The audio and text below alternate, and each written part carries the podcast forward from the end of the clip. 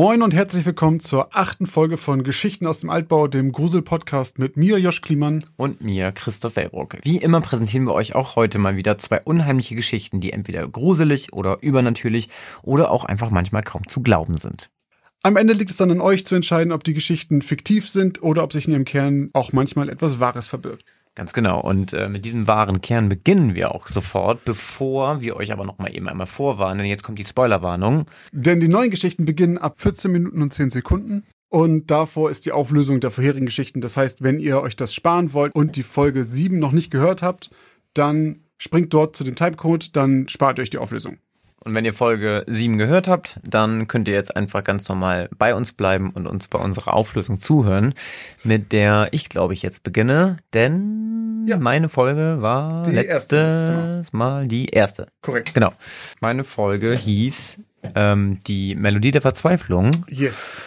Und ich weiß, dass du mir direkt, nachdem wir die Aufnahme gestoppt haben, auf jeden Fall gesagt hast, ich habe eine ganz klare Vermutung. Du hast sie nicht gesagt, ja. aber du hast gesagt, du hast eine. Also erzähl sie uns doch mal, mein Lieber. Also es gibt da zwei Sachen. Und zwar erstens ähm, bin ich selber Gamer und zocke viel. Und deswegen würde ich immer denken, das hätte ich doch auf jeden Fall schon gehört, wenn es das gegeben hätte. Wenn es selbst Morde von kind Kindern gibt, die irgendein Spiel gespielt haben. Ich bin der Meinung, das wüsste ich. Hm. Was mir dann aber in den Kopf gekommen ist, ist, dass ich tatsächlich eine Geschichte gehört habe von einem Arcade-Automaten. Ich glaube, der hieß Polybius. Und das ist so eine, ich bin mir halt nicht ganz sicher, aber ich meine gelesen zu haben, dass es ein moderner Mythos ist.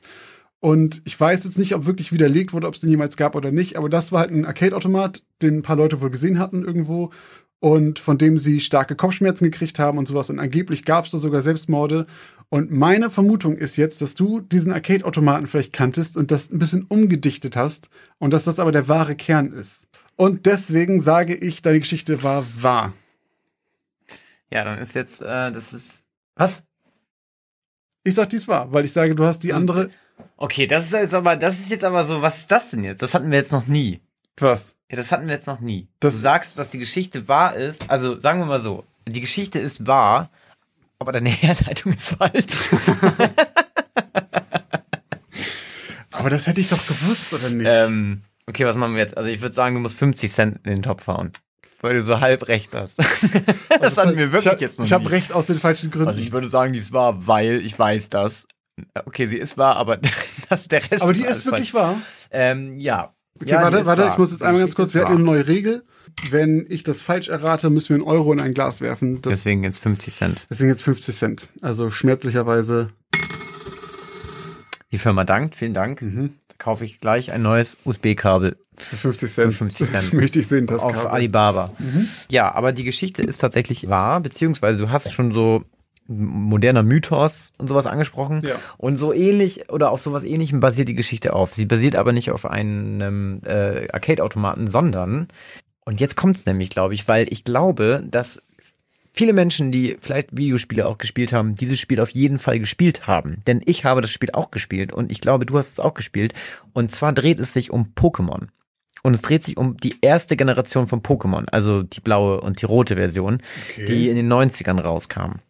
Und also nur kurz Headcount, also ich lebe noch und habe mich nicht umgebracht. Ja, ja, aber also da, dazu komme ich ja, nämlich jetzt, okay. weil es geht, also es, dabei geht es um die original japanische Version ah. und es geht dabei um die Melodie, die in der Stadt Lavandia gespielt wird, wenn man die Stadt betritt. Ja. Ähm, und die Sage ist halt eben, dass die Melodie in Lavandier der Grund war oder verantwortlich dafür war, dass sich hunderte japanische Kinder umgebracht haben. Quatsch. Ja. Herber, wirklich? Ja. Und ähm, der, also. Ganz kurz, sorry. Ja. Können wir das hier einspielen? Gibt's das? Also ich habe es mich nicht getraut, äh, aber ich würde sagen, wir, wir machen es einfach so. Wir packen es rein mhm. und wir machen es so für 15 bis 20 Sekunden und dann könnt ihr skippen. Also, das heißt, wir spielen es ab, ähm, ab jetzt gleich, ab wenn ich jetzt sage, spielen wir es für 15 Sekunden ein. Das heißt, falls ihr es nicht hören wollt, falls ihr das zu gefährlich ist, skippt jetzt einfach kurz 20 Sekunden vor. Jetzt.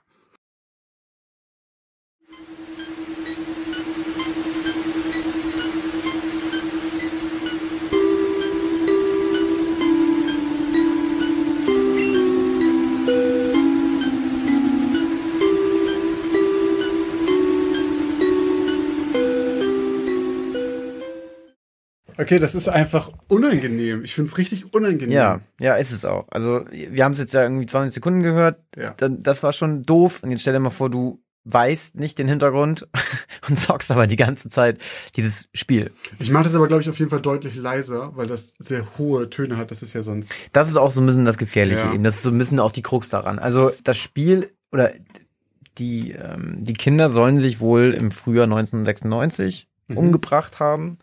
Komponiert hat die Melodie Junichi Masuda und der hat halt Chiptune-Klänge, mhm. also 8-Bit Melodien im Prinzip, äh, mit erschütternden Akkorden aneinandergereiht.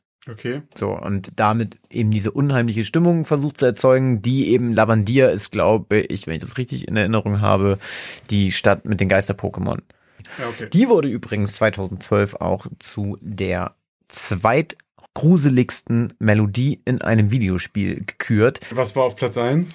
Das kannte ich selber nicht. Saya no Uta, Schizophrenia. Aber okay, sag, Japano. Ja, sagt sag mir überhaupt nichts. Horror-Ding. Okay. Ja, und also es kam halt eben dieses Gerücht auf und das wurde auch im Internet kam das halt auf. Also es hat eigentlich so auch so einen Charakter einer urbanen Legende oder auch irgendeiner Made-up-Story so. Und es gab eben dieses Gerücht, dass sich im Frühjahr eben über 100 Kinder in äh, Japan eben selber umgebracht haben und ganz viele andere Kinder Nasenbluten oder Kopfschmerzen, Halluzinationen, Panikattacken, Schlafstörungen und sowas einfach bekommen haben auf einmal und sich halt super aggressiv und auffällig verhalten haben. Und alle hatten halt gemeint, dass sie eben Pokémon gezockt haben. Und diese Sage geht halt dann so weit, dass sie eben sagt, dass sogenannte binaurale Beats die Gehirne der Kinder eben mhm. angegriffen haben. Und Erwachsene eben so ein bisschen immun dagegen sind, weil du hast ja, glaube ich, auch während der Geschichte diese Story erzählt mit deinem Nachbar und dem Dinger da im Garten. Ja dass Erwachsene eben manche Töne gar nicht mehr wahrnehmen, die aber halt Kinder hören. Und binaurale Beats können Einfluss auf Hirnwellen haben. Das ist auch wissenschaftlich belegt und auch eben jene Bereiche des Gehirns stimulieren, die nicht mit dem Hören verknüpft sind. Und äh, die, ja, also messbare Effekte konnten auch eben in äh, verschiedenen Studien festgestellt werden. Okay. Das ist auf jeden Fall ein Fakt, dass es sowas wie binaurale Beats gibt.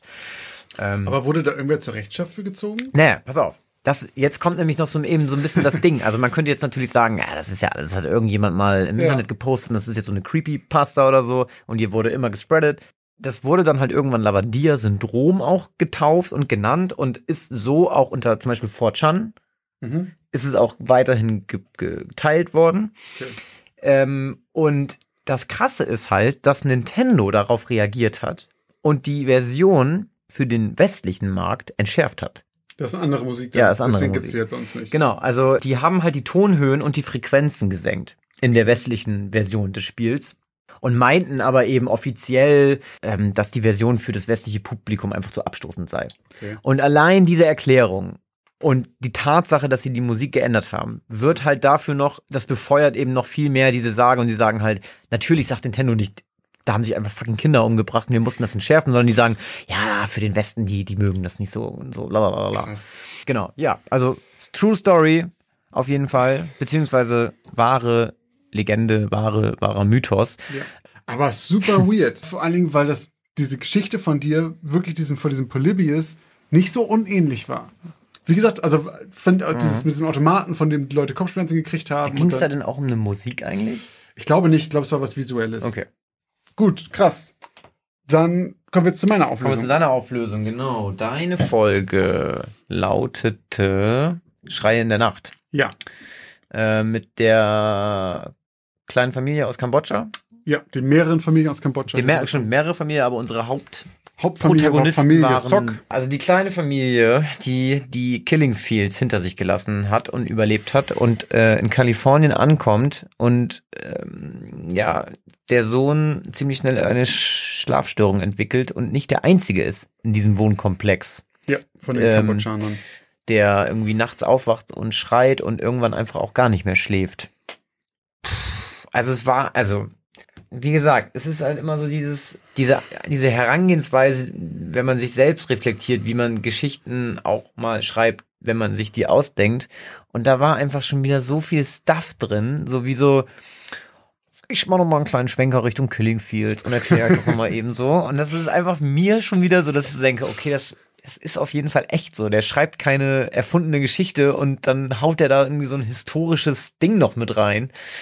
Ähm, ja, deswegen sage ich, die Geschichte ist wahr. Vor allem auch, weil sie auch nicht jetzt irgendwie so super, ne, so super, super übernatürlich ist. Mhm. Also ich meine, wobei die Sache mit dem Klinkergeräusch da, mit dem Metallengeräusch und dieser Fratze, das kann er sich ja auch nur eingebildet haben. Also es hat ja niemand gesehen, ne? Außer. Außer mehreren Leuten, die. Ja, haben die sind, das ist, die haben sich nicht alle umge, also die sind nicht alle gestorben, oder? Das hast du nicht gesagt, ne? Nee, nee. Das weiß, aber man weiß es nicht. In meiner ich, Geschichte sind nicht alle gestorben. Okay, ich hole schon mal mein Geld raus, aber ich sage, die Geschichte ist wahr. Und ich sage, dass ich recht habe. Was hast du denn aus? Ich sage, dass ich recht habe. Ja, es ist wahr. Kein Geld von Christoph mal wieder. Ich sehe das schon, ich bezahle unser gesamtes Equipment ab jetzt einfach von diesem das, Ist es jetzt das fünfte Mal in Folge, dass ich recht habe? Ich habe aufgehört zu zählen, es interessiert mich nicht mehr. Ach, ich bin so gut. Also, auf diesen Geschehnissen beruht tatsächlich die Serie Nightmare on Elm Street. Ach was. Wes Craven hat seine Freddy Krüger Filme basiert auf einem Zeitungsbericht von 1987 aus der LA Times, in dem 130 Flüchtlinge aus Südostasien auf die gleiche Art und Weise gestorben sind. Und zwar haben sie alle im Schlaf geschrien und sind dann einfach gestorben. Und sie alle haben tatsächlich auch was von einem Mann gesagt, der sie verfolgt. 130? Ja. Auf jeden Fall hat sich Wes Craven dann das zum Vorbild genommen für die Freddy Krüger Filme. Wer sie nicht kennt, da geht es auch um einen Killer, der die Leute nur töten kann, wenn sie schlafen und sie dann im Schlaf verfolgt, weil es dann in seiner Fantasiewelt passiert und er da machen kann, was er will. Und so in der Art ist es anscheinend wirklich passiert, denn also es wurde erst eine Zeit lang das asiatische Todessyndrom genannt. Die Asiaten selber haben das Nachtterror genannt es gab verschiedene Namen in den Philippinen, in Japan und in Thailand, aber übersetzt bedeutet alles, bedeuten all diese Namen in etwa Albtraumtod. Und alle Opfer waren Männer, alle Opfer waren rein körperlich komplett gesund und im Schnitt waren sie 33 Jahre alt. Und die Todesursache war im Endeffekt immer plötzlicher Herzstillstand. Einigen Berichten nach waren wohl wirklich sehr viele von diesen oder sogar alle von den Betroffenen in irgendeiner Weise vom Genozid in Kambodscha betroffen. Und an dieser Stelle, ich bin mir nicht ganz sicher, aber vielleicht will ich eine kleine Inhaltswarnung machen, weil ich mir durchgelesen habe, was in den Killing Fields passiert hat und da ein bisschen was zu erzählen wollte und das einfach unfassbar krass ist. Also, ähm, ja, wer ein bisschen zart beseitigt ist, vielleicht eine Minute vorspringen. Denn in den Killing Fields, die ich halt in der Folge schon kurz angerissen hatte, wurden die Leute auf eine unfassbar brutale und grausame Art und Weise umgebracht. Einer dieser Killing Fields ist in der Nähe von Phnom Penh gewesen. Da wurden bis zu 17.000 Menschen umgebracht und die Felder waren später komplett übersät von Totenschädeln und anderen menschlichen Überresten. Um Munition zu sparen, wurden Totgeweihte dort nicht erschossen, sondern mit Eisenstangen und Äxten oder ähnlichen erschlagen. Oh, das ist das Geräusch, wa? Und Kinder wurden gegen Bäume geschlagen, bis sie tot waren. Weil manchmal mehr Leute dort ankamen, als getötet werden konnten, wurden diese in einen Warteraum eingesperrt, der mit Musik beschallt wurde, damit sie die Schreie der Sterbenden draußen nicht hören konnten. Selbst heute kommen durch starke Regenschauer und Erosion immer noch wieder Kleidung und Knochenreste aus dem Boden, die von Mitarbeitern der Gedenkstätten alle zwei bis drei Monate eingesammelt werden müssen. Also richtig, richtig, richtig, richtig krass. Und die Überlebende dieser Killing Fields haben anscheinend so einen starken psychischen Schaden erlitten, dass sie davon so stark in ihren Träumen verfolgt wurden, dass sie daran noch in Amerika später gestorben sind. Alter Schwede. Krass. Ja. Das ist der Hintergrund meiner Geschichte gewesen. Jetzt machen wir eine kurze Werbeunterbrechung. Was glaubt ihr, gebt ihr eigentlich so für Essen im Monat aus? Oder für Klamotten? Oder um nebenan in dem kleinen süßen Café einen Cappuccino zu trinken? Was auch immer ihr gerade vermutet, vielleicht liegt ihr mit diesen Vermutungen ganz schön daneben. Wenn ihr das mal überprüfen wollt, dann kann euch die App Finanzguru dabei helfen, denn dort könnt ihr Budgets einstellen für verschiedene Sachen, die ihr braucht, zum Beispiel fürs Einkaufen, für Essen oder was auch immer ihr sonst äh, budgetieren wollt und dann mal so einen kleinen Self-Check machen, ob ihr denn wirklich da liegt, wo ihr glaubt, dass ihr liegt oder doch merkt, oh, ich gebe vielleicht ganz schön viel Geld für Cappuccini aus.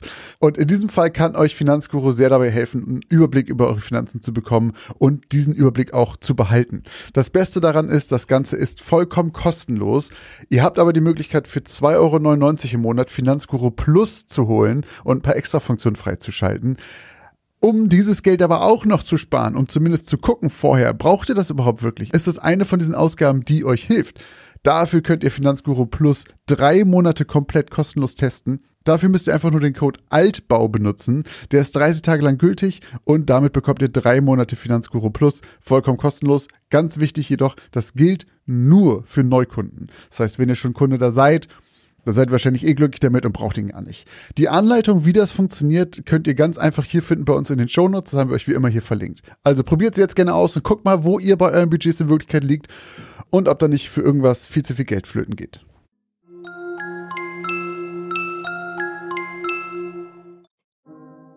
Und jetzt geht's auch schon weiter mit den neuen Geschichten. Ja, dann verlassen wir jetzt aber mal äh, die Killing Fields und kommen wieder in unseren Altbau und beginnen mit deiner Geschichte heute, Josh. Ja. Meine Geschichte heißt Ein stummes Lachen. Susanne Michaels war stets ein extrem fröhlicher Mensch. Wenn sie lachte, hellte sich jeder Raum auf und ihre gute Laune steckte alle in ihrer Umgebung an. Auch unter ihren Freunden galt sie immer als der Spaßvogel der Runde. Doch das alles änderte sich nach dem Tod ihres Mannes. Wolfgang Michaels verstarb 1965 im Alter von 57 bei einem Autounfall auf dem Weg zu seiner Tochter. Ein anderer Fahrer hatte eine rote Ampel übersehen und fuhr mit stark erhöhter Geschwindigkeit in die Fahrerseite von Wolfgangs Audi 60. Er verstarb noch an der Unfallstelle. Seit diesem Tag hatte sich Susanne verändert. Sie hatte ihr Lachen verloren. Über die Jahre wurde sie immer stiller und gleichzeitig exzentrischer. Ein kurzes, schmales Grinsen war alles, was man von ihr bekam, und sie fing an, ihre Wohnung mit Kuriositäten zu füllen, Ausgestopfte Tiere, Gläser gefüllt mit undefinierbaren Inhalten und alte Puppen waren nur einige der vielen Absurditäten, die in Susannes vier Wänden ihr neues Zuhause fanden. 1971, genau fünf Jahre nach dem Tod von Wolfgang, verstarb Susanne im Alter von 59 Jahren. Nachbarn hatten sich gewundert, dass die Post nicht mehr geleert wurde und riefen die Polizei. Es wurde vermutet, sie sei mit einem Glas in der Hand schwer gestürzt, da Susannes Gesicht laut der Polizei sehr schwere Schnittverletzungen aufwies und sie letztendlich an dem Blutverlust gestorben sei. Als sie gefunden wurde, war um sie herum alles voller Scherben und Blut. Nach Susannes Tod ging all ihr Besitz an ihre einzige Tochter, Annette Eberhard. Annette war 34 zum Zeitpunkt des Todes ihrer Mutter und sie und ihr Mann Bernd wohnten seit einigen Jahren in Greding, einer kleinen Stadt in Bayern. Annette war Lehrerin, ihr Mann arbeitete in der Stadtverwaltung. Sie hatte seit dem Tod ihres Vaters mit der Zeit immer weniger Kontakt zu ihrer Mutter gepflegt, nicht zuletzt aufgrund der starken Veränderung, die ihre Mutter durchgemacht hatte. Annette hatte teilweise das Gefühl, sie wäre wie ausgetauscht gewesen. Sie war so still, so fremd und so unnahbar. Wenn ihre Mutter überhaupt auf sie reagierte, beschimpfte sie Annette höchstens. Bei Zeiten wirkte es sogar so, als erkenne sie ihre Tochter nicht einmal mehr. Die Probleme erreichten den Höhepunkt, als Susanne ihre Tochter für den Tod von Wolfgang verantwortlich machte. Er wäre ja nur wegen ihr unterwegs gewesen an diesem Tag. Annette hatte schwer mit dem Tod ihres Vaters zu kämpfen, und die Entfremdung von ihrer Mutter tat das Übrige dazu bei, dass sie sich abgekapselt fühlte und sich noch stärker als zuvor auf ihr eigenes Leben konzentrierte. Sie hatte Bernd vor sechs Jahren geheiratet, ein Jahr vor dem Tod ihres Vaters. Wohnten sie zuerst noch in der Nähe ihrer Eltern, so zogen sie einige Zeit nach Wolfgangs Ableben in das etwa eine Stunde entfernte Örtchen Greding. Als sie von dem Tod ihrer Mutter erfuhr, war das Traurigste für sie, dass sie nicht traurig war. Die Mutter, die sie kannte, war vor fünf Jahren mit ihrem Vater zusammen gestorben. Sie überlegte sogar kurz, das Erbe einfach auszuschlagen, nur um nicht mit ihren Erinnerungen konfrontiert zu werden. Doch Bernd überzeugte sie davon, dass Konfrontation auch wichtig sei, um mit dem Thema abschließen zu können, wenn es das ist, was sie will. Also machten die beiden sich an einem freien Samstag auf den Weg. Nach etwa einer Stunde Fahrt kamen sie an. Die Wohnung ihrer Eltern befand sich im Erdgeschoss eines dreistöckigen Mehrfamilienhauses, komplett gekleidet in rotem Klinker, größtenteils von Efeu verhangen. Ein ungepflegter Garten, der links um das Haus führt, und ein vollgestopfter Briefkasten begrüßten das Ehepaar. Annette leerte die Post, die hauptsächlich aus Werbung und Sonntagsjournalen bestand, atmete einmal tief durch und schloss die Tür zur Wohnung auf. Sofort schlug ihr der Geruch von kaltem Qualm und dem Parfüm ihrer Mutter entgegen. Die Art von Parfüm, die schwer und lange in der Luft hängt, selbst wenn die Person, die es trägt, schon um die nächste Straßenecke verschwunden ist. Annette betrat die Wohnung. Ihr Blick fiel direkt auf das Zitat, das in vergoldetem Holz eingerahmt im Flur hing. Es hing dort schon so lange, wie sie sich erinnern konnte. Nichts in der Welt wirkt so ansteckend wie Lachen und gute Laune. Charles Dickens. Ein bitteres Lächeln flog über Annettes Lippen. Lachen und gute Laune gab es in dieser Wohnung seit fünf Jahren nicht mehr. Sie und ihr Mann warteten durch die Wohnung, vorbei an zahllosen Regalen, überfüllt mit nutzlosem Krempel und verstaubtem Ramsch. Das Schlafzimmer ihrer Eltern war kaum wiederzuerkennen, geschweige denn begehbar, da jeder Zentimeter mit Zeitungen und Klamotten vollgestellt war. In der Küche stapelte sich das benutzte Geschirr. Es roch faulig und feucht. Annette blieb eine Weile stehen. Hier muss ihre Mutter gestürzt sein. Sie war sich sicher. Sie erkannte es daran, dass es die einzig saubere Stelle in der ganzen Wohnung war. Ein Reinigungsteam ist nach Polizei und Leichenbestatter bereits hier gewesen und hatte den Blutflecken entfernt. Jetzt hebt sich der saubere Boden deutlicher vom Rest ab, als wenn sie es einfach so gelassen hätten, dachte sich Annette. Sie seufzte und ging ins Wohnzimmer. Auch hier zeichnete sich das gleiche Bild ab wie sonst überall, mit einer einzigen Ausnahme. Neben dem Fernseher war ein auffällig freier Flecken Wand, an dem weder ein vollgemülltes Regal stand noch eine Ansammlung von Zeitungsausschnitten und alten Fotos. Es war eine große freie Fläche mit nur einem einzigen Objekt in der Mitte, das durch den Abstand zu allem anderen sofort hervorstach. An der Wand hing eine kleine Schaukel aus Holz und auf ihr saß eine Harlekin-Puppe. Sie hatte das typische weiß geschminkte Gesicht, rote Kreuze auf dem Bäckchen und strahlend grün glitzernde Augen wie kleine Saphire. Sie trug ein weites blau-schwarzes Harlekin-Kostüm mit einer Mütze mit drei Zipfeln, an deren Ende jeweils ein Glöckchen hing.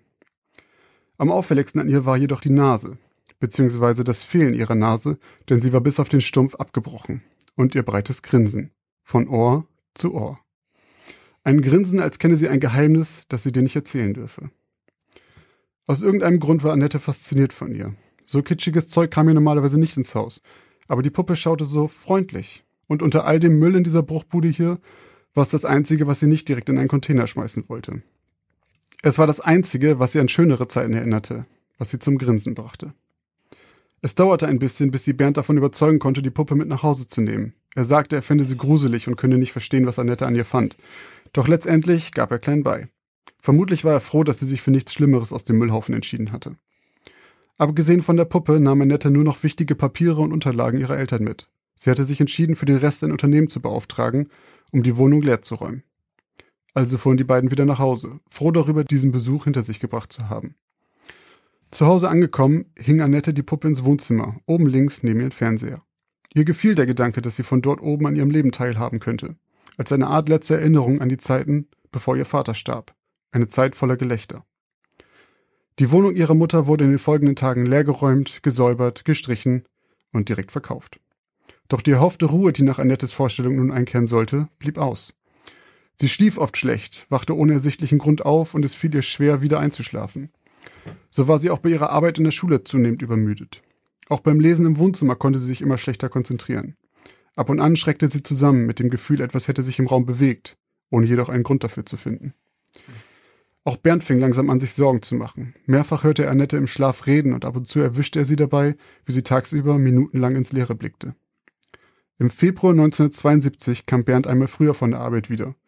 Doch als er gerade vor der Tür stand und aufschließen wollte, hörte er ein seltsames Lachen von drin, das absolut nicht nach seiner Frau klang. Oh es war viel schriller und verrückter. Doch als er aufschloss, fand er niemanden außer Annette in der Wohnung, die auf sein Nachfragen auch nur erwiderte, Lachen? Ich habe kein Lachen gehört. In dieser Nacht weckte Annette ihren Mann plötzlich aus dem Schlaf. Die Glöckchen. Hörst du die Glöckchen? fragte sie ihn wie von Sinn, bevor sie sich plötzlich wieder hinlegte und weiterschlief.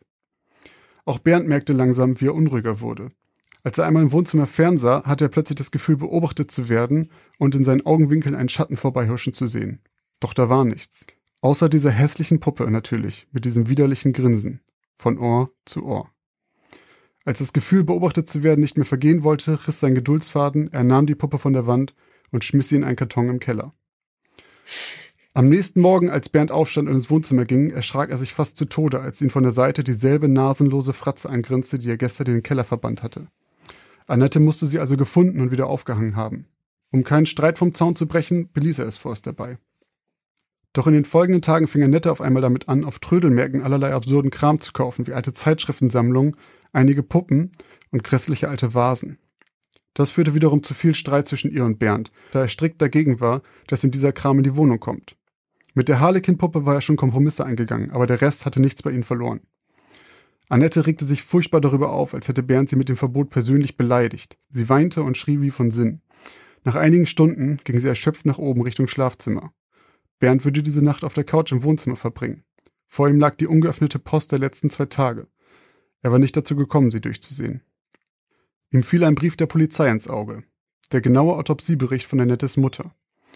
Ihnen wurde zwar schon gesagt, was vorgefallen war, jedoch hieß es immer, sie würden noch detaillierte Unterlagen bekommen zum Abschluss der ganzen Sache. Bernd öffnete den Brief und las sich den Bericht durch. Susanne Michaels verstarb durch den hohen Blutverlust der Schnittverletzung. Diese konzentrierten sich hauptsächlich auf die Nase, die komplett abgetrennt wurde, und weite Schnitte im Mundbereich, die von Ohr zu Ohr reichten. Mit einem Mal stockte ihm der Atem. Langsam hob er seinen Kopf und sah die Harlekin-Puppe, die ihn anstarrte. Eine nasenlose Fratze, grinsend, von Ohr zu Ohr. Mit einem Ruck stand er auf, riss die Harlekin-Puppe von der Wand und schmiss sie in den Kamin. Das Knistern der Flammen beruhigte seine Nerven ein wenig. Er schlief schließlich ein. Am nächsten Tag verfolgte Bernd ein merkwürdiges Gefühl bei der Arbeit. Der Streit mit Annette saß ihm noch immer in den Knochen, und er machte sich zunehmend Sorgen um ihre Gesundheit. Der Autopsiebericht tat sein Übriges dazu, dass er sich den restlichen Tag freinahm und nach Hause fuhr. Dort angekommen fehlte jedoch zunächst jede Spur von Annette, bis er schließlich ein leises Wimmern aus dem Bad hörte. Dort lag seine Frau, blutüberströmt mit einem Messer in der Hand. Die eine Seite ihres Mundes war aufgeschnitten, bis hoch zum Ohr. Sofort riss er ihr das Messer aus der Hand und rief einen Notarzt, der nur wenige Minuten später auftauchte. Die Notärzte brachten Annette direkt auf eine Intensivstation, wo ihre Verletzung genäht und ihre Blutung gestoppt werden konnten. Anschließend brachte Bernd sie in eine psychiatrische Klinik, wo sie intensiv betreut wurde. Wieder zu Hause angekommen, ging er vollkommen erschöpft nach oben ins Schlafzimmer. Dort, auf ihrem Bett, auf dem Kissen von Annette lag ein kleiner handgeschriebener Zettel. Auf diesem standen nur zwölf Worte. Nichts in der Welt wirkt so ansteckend wie Lachen und gute Laune. Das war meine Geschichte. Oh. Also, ab dem Moment, als du das erste Mal Harlequin-Puppe gesagt hast, wusste ich schon, jetzt geht's hier in eine ganz ekelhafte Richtung. Wirklich. Und ich war schon so, oh nein, bitte nicht. Ich hasse solche Puppen. Ich auch. Ähm, ich komme nicht umhin, die ganze Zeit an Annabelle zu denken. Natürlich, weil es ist eine Puppe und es ist ein Horrorfilm. Aber ja, haben wir nicht sowieso schon mal über diese Puppen geredet? Und ich habe irgendwie so eine ja. Story erzählt von irgendwie so einem Weg aus meiner Kindheit an so einem Fenster vorbei. Ja, ja weil meine Autofahrerin neben mir gefahren ist, genau. die eine Puppe auf dem oh, Dingsbus hatte. Gott, ja. Ich sehe das sehr ähnlich.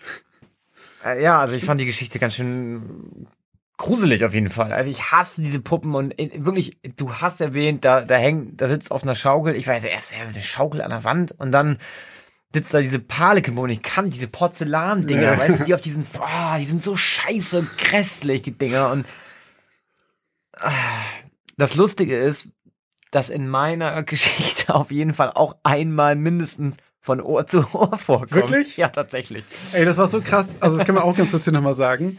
Wir sprechen uns ja, wir haben irgendwie aufgehört, uns abzusprechen, aus irgendeinem Grund. Ich weiß gar nicht warum. Und wir laden ja dann immer, wir haben eine gemeinsame Dropbox, wo wir quasi unsere Unterlagen hochladen, bevor wir zur Aufnahme kommen. Und Christoph hat dieses Mal seine Geschichte mal wieder vorher hochgeladen und ich gucke dann immer zumindest, wie seine Geschichte heißt. Und also eigentlich war mein Titel im Prinzip der, den du hattest, ohne ja. ein Wort oder so, ne? Ja, genau. So. Also die waren sehr, also, sehr ähnlich. Wir hatten fast den identischen Titel. Ich fand die echt ganz schön unangenehm. Also das ist, glaube ich, aber ein positives Attribut in ich, diesem Zusammenhang. Check. Also ich saß hier so ein bisschen zusammengekauert auf jeden Fall und habe mich hier so, also vor allem.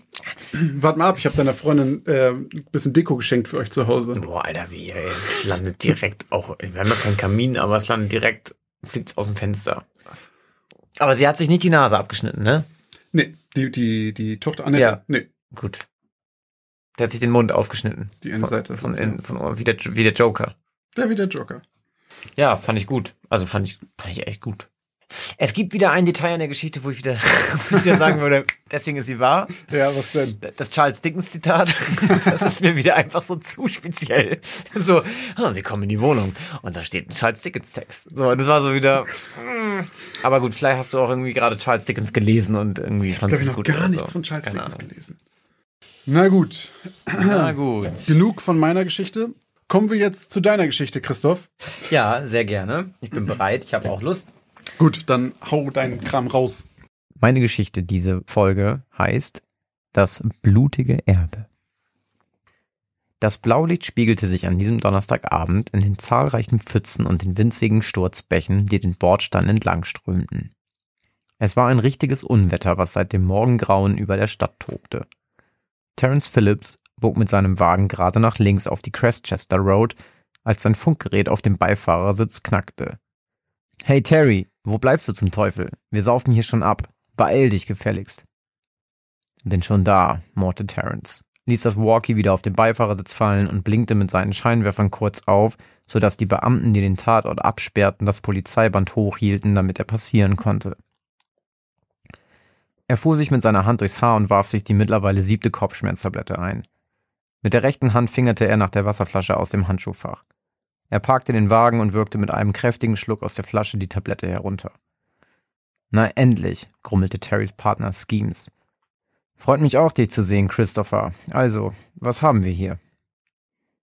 20 Minuten später stieg Terence mit noch stärkeren Kopfschmerzen als zuvor zurück in seinen Wagen und machte sich auf den Weg in die Gerichtsmedizin. Die Leiche war wegen dem Starkregen schon abtransportiert worden, damit keine Spuren vernichtet würden.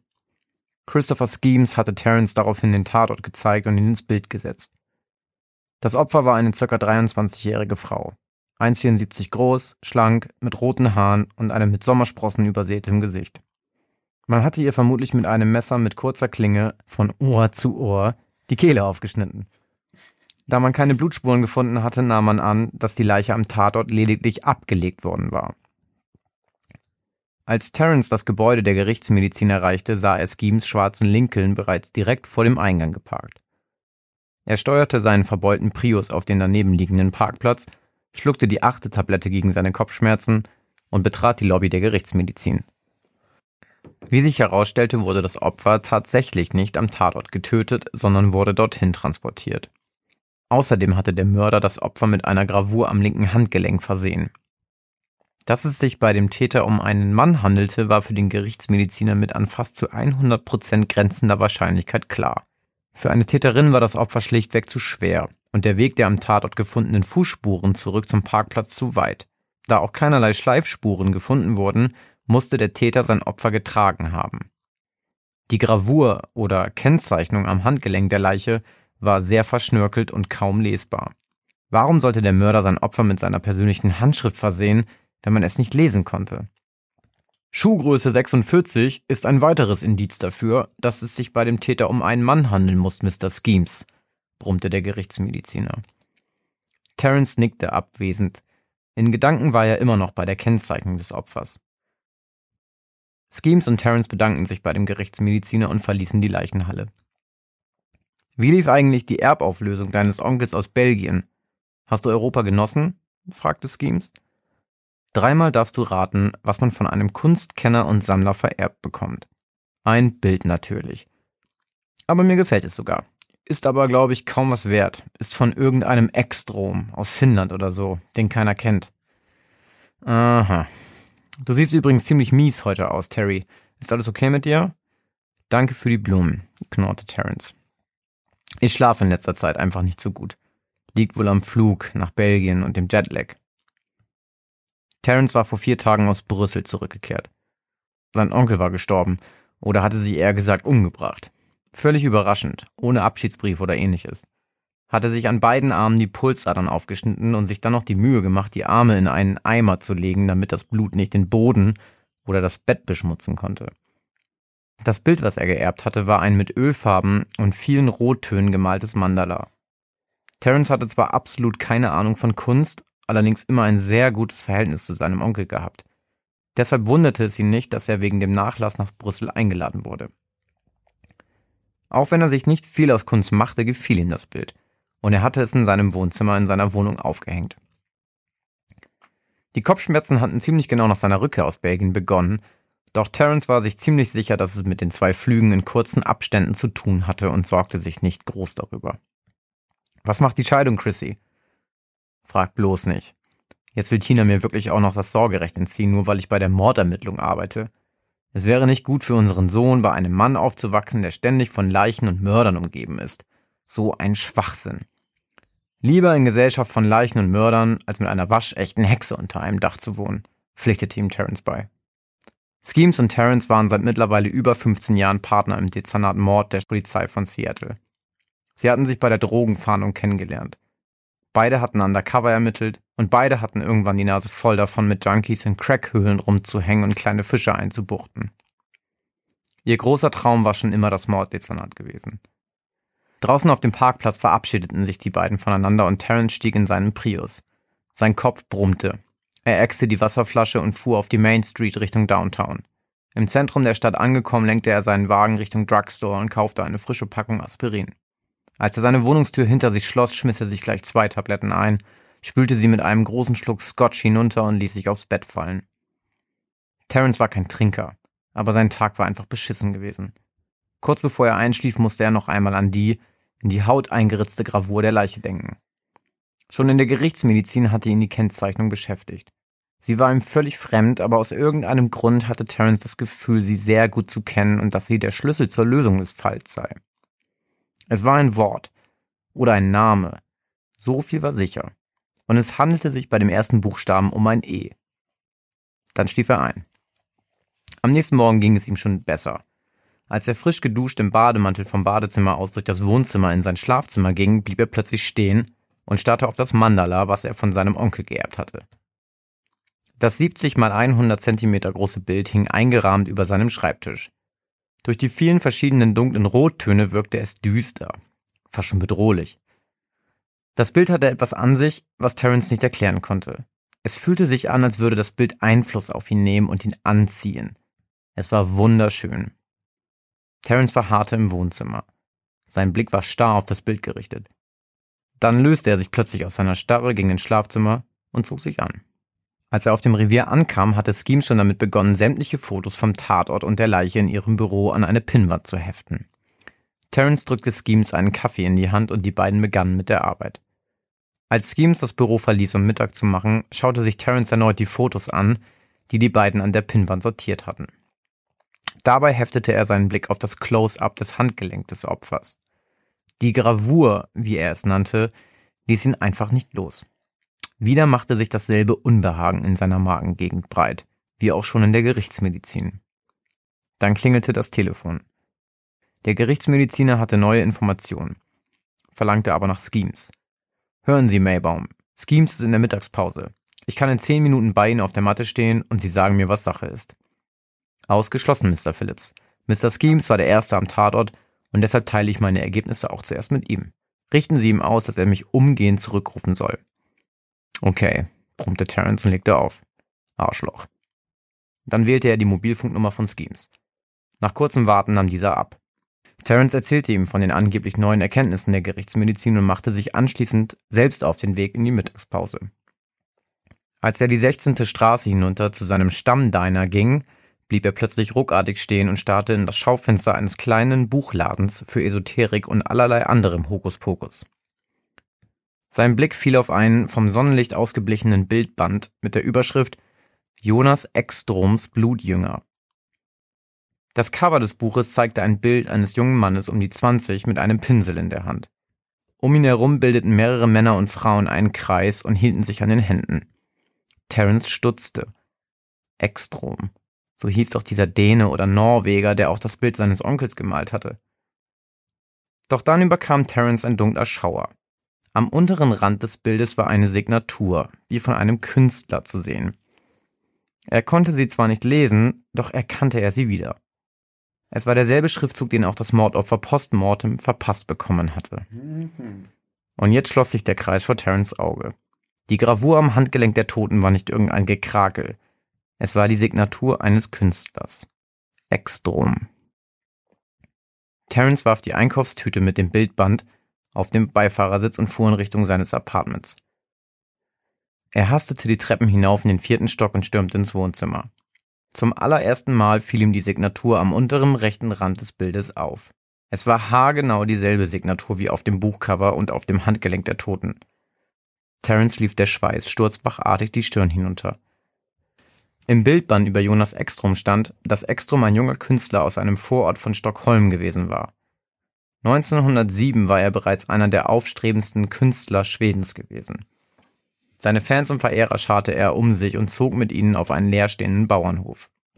Dort lebten sie in einer Kommune, malten und gaben sich Drogenexzessen hin. Mit dem Abschluss seines letzten Bildes kam auch seine Karriere zu einem abrupten Ende. Ekstrom war überzeugt, dass die schönste Farbe aller Farben das Rot sei und dass das schönste Rot durch die Adern der Menschen pulsierte, ihr Blut. Laut Ekstrom hatten rothaarige Frauen, die noch Jungfrauen waren, besonders kräftiges rotes Blut in den Adern. Oh Mit diesem Rot wollte er sein Meisterwerk auf die Leinwand bannen. Seine Jünger töteten daraufhin insgesamt zehn junge rothaarige Schwedinnen, mit deren Blut Ekstrom sein letztes Bild malte. Kurz bevor die schwedische Polizei den Bauernhof stürmte und Ekstrom und seine Anhänger kollektiven Selbstmord begingen, verschwand das Bild und galt jahrzehntelang als verschollen, bis es ein Kunstsammler in die Hände bekam, der nicht wusste, mit was er dort handelte. Das Bild wechselte immer wieder den Besitzer, meist sogar innerhalb weniger Tage. Alle Besitzer sagten aus, das Bild habe sie krank und aggressiv gemacht. Ein Galerist aus London wollte nach nur zwei Tagen, nachdem er das Bild erworben hatte, seine Frau umbringen. Der Polizei konnte er keinen rationalen Grund für den Mordversuch nennen. Er konnte sich nicht mal daran erinnern und faselte nur etwas von einem Mandala. Terence klappte das Buch zu und warf es in die Ecke. Plötzlich klopfte es an seiner Tür. Terence rührte sich nicht und blieb mucksmäuschenstill. Dann klopfte es erneut. Diesmal etwas lauter als zuvor. Hey Terence, ich bin's, Christopher. Mach schon auf. Ich weiß, dass du zu Hause bist, nun mach schon. Oder sollen die Jungs dir die Tür eintreten? Die Tür eintreten? Wovon redete Schemes da zum Teufel? Ich komme schon, Schemes. Ist das ein gottverdammter Scherz? Als Terence die Tür öffnete, stürmten vier vermummte, schwer bewaffnete Polizisten des Sondereinsatzkommandos seine Wohnung und rissen ihn von den Beinen. Schemes half ihm auf und drückte ihm mit dem Gesicht fest an die Wand und legte ihm Handschellen an. Du kennst das Spiel und deine Rechte, Phillips. Herrgott, warum hast du das nur getan zum Teufel? Mhm, okay. Terence konnte nicht glauben, welche Beweise Schemes ihm vorlegte. Die Gerichtsmedizin hatte seine DNS und Fingerabdrücke am Hals und am Handgelenk der Leiche sichergestellt. Da alle Polizisten im Staat Washington dazu verpflichtet sind, vor Dienstantritt ihre DNS abzugeben, schlug der Computer beim Suchdurchlauf der am Tatort gefundenen DNS-Spuren bei Terrence DNS an. Auf einem Überwachungsvideo eines Busbahnhofs in Tatortnähe war zu sehen, wie Terrence das Opfer von hinten niederschlug und in sein Auto verfrachtete. Während der Wohnungsdurchsuchung hatte man die Tatwaffe, ein Taschenmesser, blutverschmiert mit der DNS des Opfers in einem Mülleimer gefunden. Doch das war nicht alles. Die Spurensicherung hatte in Terrence Auto einen Kanister mit knapp drei Litern Blut der Toten gefunden. Danach zweifelte niemand daran, dass Terrence der Mörder war. Nicht mal er selbst. Nur konnte er sich absolut nicht daran erinnern. Krass. Das war meine Geschichte. Das blutige Erbe. Ich fand die richtig gut. Ja? Ich fand die richtig gut, Alter. Ich dachte erst eine Zeit lang, dachte ich, die Auflösung ist, dass er extrem, extrem ist. Und dachte ich, wie willst du das, wie will man das denn drehen? Das kann nicht sein. da dachte ich so, okay, safe ausgedacht und wie will er jetzt da einen Twist reinmachen? Aber ich fand die richtig gut, Alter. Ich war die ganze Zeit, ich habe auch, ich habe irgendwie auch gemerkt, dass ich überhaupt kein Wort gesagt habe die ganze Zeit. Weil ich echt gespannt war, wie es ausgeht. Das freut mich. Ich habe am Anfang, war die rothaarig, die gestorben ist? Nein. Ja. War auch, die rothaarig? Ähm, ja, ich kann dir die äh, auch nochmal vorlesen. Circa 23-jährige Frau, 1,74 groß, schlank mit roten Haaren und einem mit Sommersprossen okay. übersätem Gesicht. Das hatte ich nämlich einfach vorhin überhört, ja. weil es einfach so eine Beschreibung ist. Und danach dachte ich im Nachhinein mit diesem Bild, dachte ich, ah, das war bestimmt eine Rothaarige. Krass, ey, ich fand die richtig gut. Ich habe eine Vermutung so, aber mhm. sage ich jetzt natürlich nicht. Wie immer. Wie immer. Aber ich fand die echt geil. War spannend. Das freut mich, Josh. Das, äh, dann hoffe ich natürlich, dass es auch als allen Zuhörern und Zuhörerinnen genauso ging. Ja, bestimmt. Na gut, damit sind wir jetzt auch am Ende unserer Folge, der Folge 8. Wie immer gilt für euch da draußen, falls ihr uns gerne unterstützen und helfen wollt, es hilft uns sehr, wenn ihr uns bei iTunes oder Apple Podcasts ähm, eine gute Bewertung gebt. Schreibt uns auch gerne einen kleinen Satz dazu. Dadurch kann unser Podcast von noch mehr Leuten gefunden und gehört werden. Das würde uns immens weiterhelfen. Und wenn ihr die Bewertung bei Apple Podcasts und iTunes fertig geschrieben habt, dann könnt ihr unter dem heutigen Folgenbild auf Instagram eure Vermutung dalassen, ob ihr glaubt, ob wir euch angeflunkert haben oder ob wir euch zwei wahre Geschichten präsentiert haben. Der Instagram-Kanal wie immer Geschichten aus dem Altbau, alles zusammengeschrieben. Das war's mal wieder von uns mit unserer achten Folge. Vielen Dank fürs Zuhören. Und bis zur nächsten Geschichte aus dem Altbau.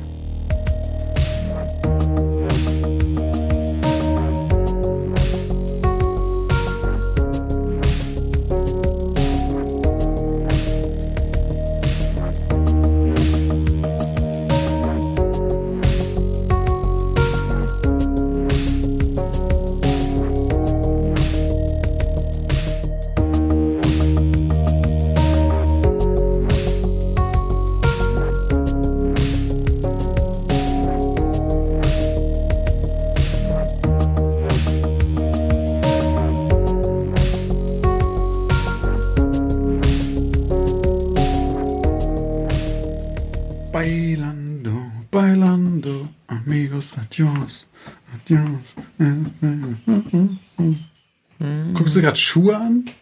Nein. Ich warte die ganze Zeit, dass du fertig bist. Äh, ja, bin ich, äh, bin ich, bin ich, bin ich. Bin ich, bin ich, alles gut. Gut. Äh, so. Ich jetzt auch. Ich hab nichts. Hallo Elli. Hallo, hallo, hallo. Komm raus, raus, raus, raus. Raus, raus, raus. Hier sind ganz viele Kabel. Ganz viele Kabel, mein Schatz. Skü, skü, skü, skü, skü, skü. Skü, skü, skü, skü, skü, skü. Skü, skü, skü, skü, skü, skü. Skü, skü, skü, skü, skü, skü.